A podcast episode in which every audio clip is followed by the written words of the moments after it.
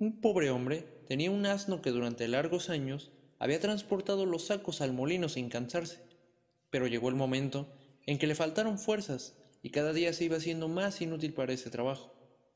Entonces su amo pensó en deshacerse del animal, y cuando el asno se dio cuenta de que algo malo le esperaba, escapó hacia la ciudad de Bremen, pensando que tal vez ahí podría hacerse músico. Tras andar un buen rato, se encontró con un perro cazador echado en el camino que jadeaba, al parecer cansado de tanto correr. Pareces agotado, amigo, le dijo el asno. ¡Ay! exclamó el perro. Como ya soy viejo, cada día que pasa estoy más débil y ya no sirvo para cazar. Por eso mi amo quiso matarme y yo salí huyendo. Pero ahora, ¿cómo voy a ganarme la comida? ¿Sabes? Dijo el asno. Yo voy a la ciudad de Bremen para hacerme músico. Ven conmigo y entra también en la banda. Yo tocaré el laúd y tú puedes tocar la trompeta. Al perro le pareció una buena propuesta y juntos retomaron el camino a Bremen. No pasó mucho tiempo cuando en su andar encontraron un gato que se veía contrariado. ¿Y a ti qué te sucede, bigotes? le preguntó el asno. Cuando fue vivo amenazado, uno no puede estar tranquilo y de buen humor, respondió el gato. Como ya me hago viejo, se me caen los dientes y me siento mejor estando al lado del fuego que corriendo para los razones. Por eso mi ama ha intentado ahogarme. Yo he logrado escapar, pero mi situación es terrible. No sé a dónde ir ahora. Ven a la ciudad de Bremen con nosotros. Eres un experto en música nocturna y podrás ser músico con nosotros. El gato creyó que era buena idea y se unió a los otros dos. Después llegaron los tres a un predio donde un gallo vociferaba en lo alto del portal.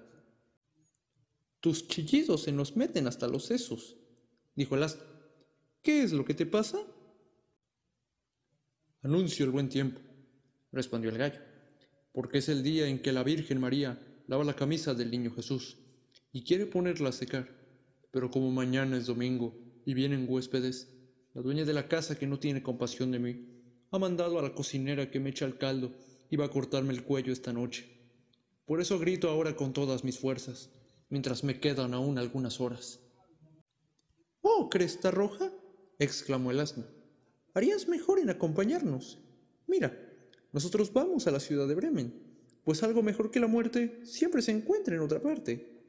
Tienes buena voz, y si todos juntos armamos un grupo, podremos salir adelante. Al gallo le gustó la propuesta y los cuatro correspondieron el camino hacia Bremen. Sin embargo, no pudieron llegar a la ciudad ese día, así que pasaron la noche en un bosque que encontraron. El asno y el perro se tomaron bajo un alto árbol, el gato y el gallo se subieron a las ramas, y el gallo se elevó de un vuelo hasta la cima, donde se sentía más seguro, aunque, antes de dormir, echó una mirada a todos lados, y en la lejanía logró distinguir una chispa de luz, por lo que gritó a sus compañeros que no muy lejos debía de haber una casa. Mejor será entonces que nos levantemos y vayamos a ver, pues aquí no pasaremos una buena noche, dijo el asno. Con esto, el perro pensó que unos huesos y un poco de carne le vendrían bien. Entonces, todos se pusieron en camino hacia el lugar de donde provenía esa luz, que conforme avanzaban, aumentaba cada vez más y así llegaron a una guarida de ladrones bastante iluminada. El primero en acercarse para asomarse por la ventana fue el asno, que era el mayor. ¿Qué ves, pardo? preguntó el gallo. ¿Qué es lo que veo? replicó el asno. Una mesa bien puesta con comida y bebida abundantes, además de unos bandidos que están pasándola bien. Tan bien como nos vendría a nosotros, dijo el gallo. Ni lo digas, añadió el asno. Sería tan bueno estar allí.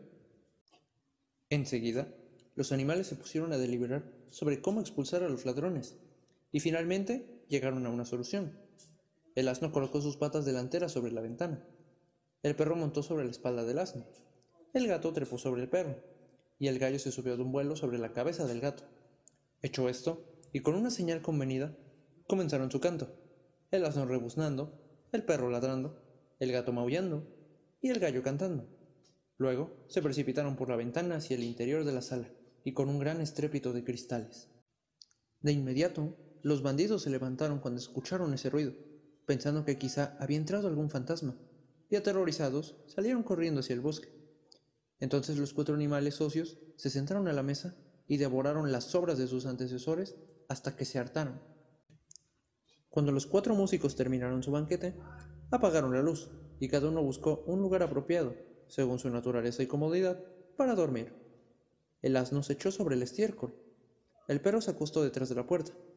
El gato se tiró sobre las cenizas calientes del hogar y el gallo se posó en una viga.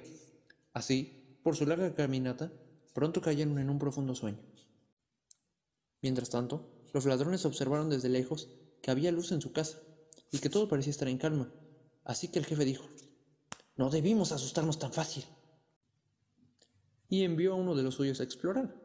El mensajero encontró todo tranquilo en la casa y entró en la cocina, donde tratando de alumbrar el lugar, lanzó un fósforo para que se prendieran los brillantes ojos del gato, pensando que eran unos carbones encendidos. Pero el gato molesto le saltó encima y lo arañó. El ladrón asustado se echó a correr hacia la puerta trasera, pero el perro que dormía allí se levantó de un brinco y le mordió la pierna.